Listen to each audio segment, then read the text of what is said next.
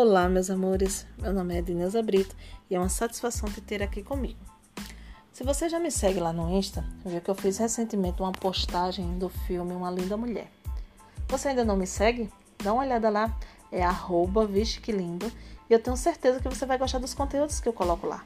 Mas voltando aqui ao nosso assunto, Acredito que você vai recordar-se de uma cena em que a personagem principal vai a um restaurante e ela fica na maior saia justa por não saber utilizar os talheres que estão à mesa.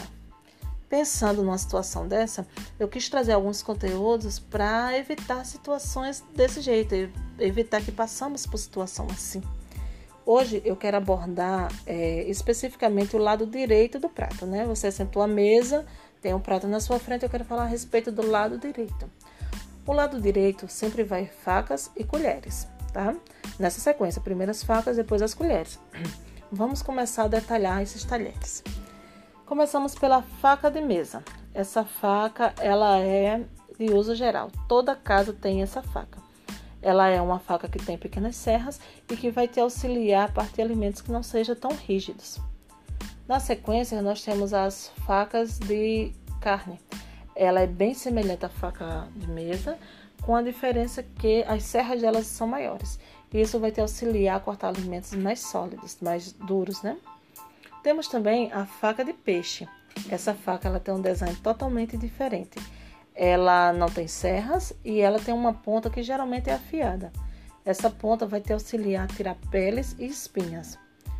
E a nossa menorzinha é a faca de sobremesa, tá? Ela não tem serra, vai servir somente para auxiliar realmente na hora de comer sobremesas.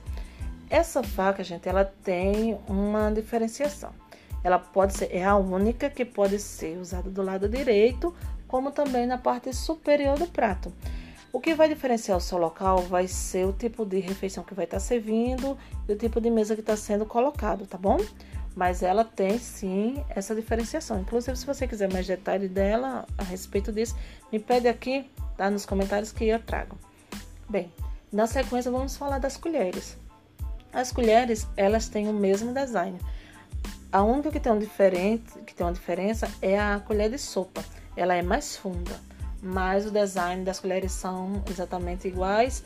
O que vai é, diferenciar entre elas vai ser os tamanhos. Vamos começar pela maior, a colher de sopa. Como o próprio nome já diz, essa colher ela é utilizada para tomar sopas caldos e cremes. Ela sempre vai ser acompanhada de um prato fundo. Depois nós temos a nossa colher de sobremesa. Ela é menor que a de sopa e ela é utilizada para sobremesas cremosas, que tenha caldos, que tenha líquidos, tá? Depois temos a colher de chá. Essa colher ela vai te auxiliar na hora do chá e ela também pode é, te ajudar na hora de servir sobremesas em recipientes pequenos. Ela pode ser usada sem problemas em recipientes pequenos, tá? E por último, nossa menorzinha que é super confundida é a colher de café. Geralmente o pessoal confunde a colher de café com a colher de chá, né? Nossa colher de café é a menorzinha de todas e ela vai te auxiliar unicamente na hora de servir o café. Bem, meus amores, talvez você olhe para uma mesa cheia de talheres e imagine que isso é um exagero, que não precisa de tantos. Mas está vendo como cada talher tem o seu detalhe e cada detalhe atende a uma necessidade? É importante que saibamos o, a real função de cada um para que não passamos por situações desconfortáveis, né? Hoje foi isso que eu quis trazer aqui para vocês. Espero que vocês tenham gostado. Vou pedir a vocês para deixar o feedback. Assim eu fico sabendo se vocês estão gostando, se vocês têm algum é, conteúdo em específico que eu possa auxiliar. Ah, eu vou liberar também o de, na sequência, o de garfos, né? Logo, logo ele vai ficar aqui disponível para vocês. Então fica atento, tá? Um beijo para vocês e até breve.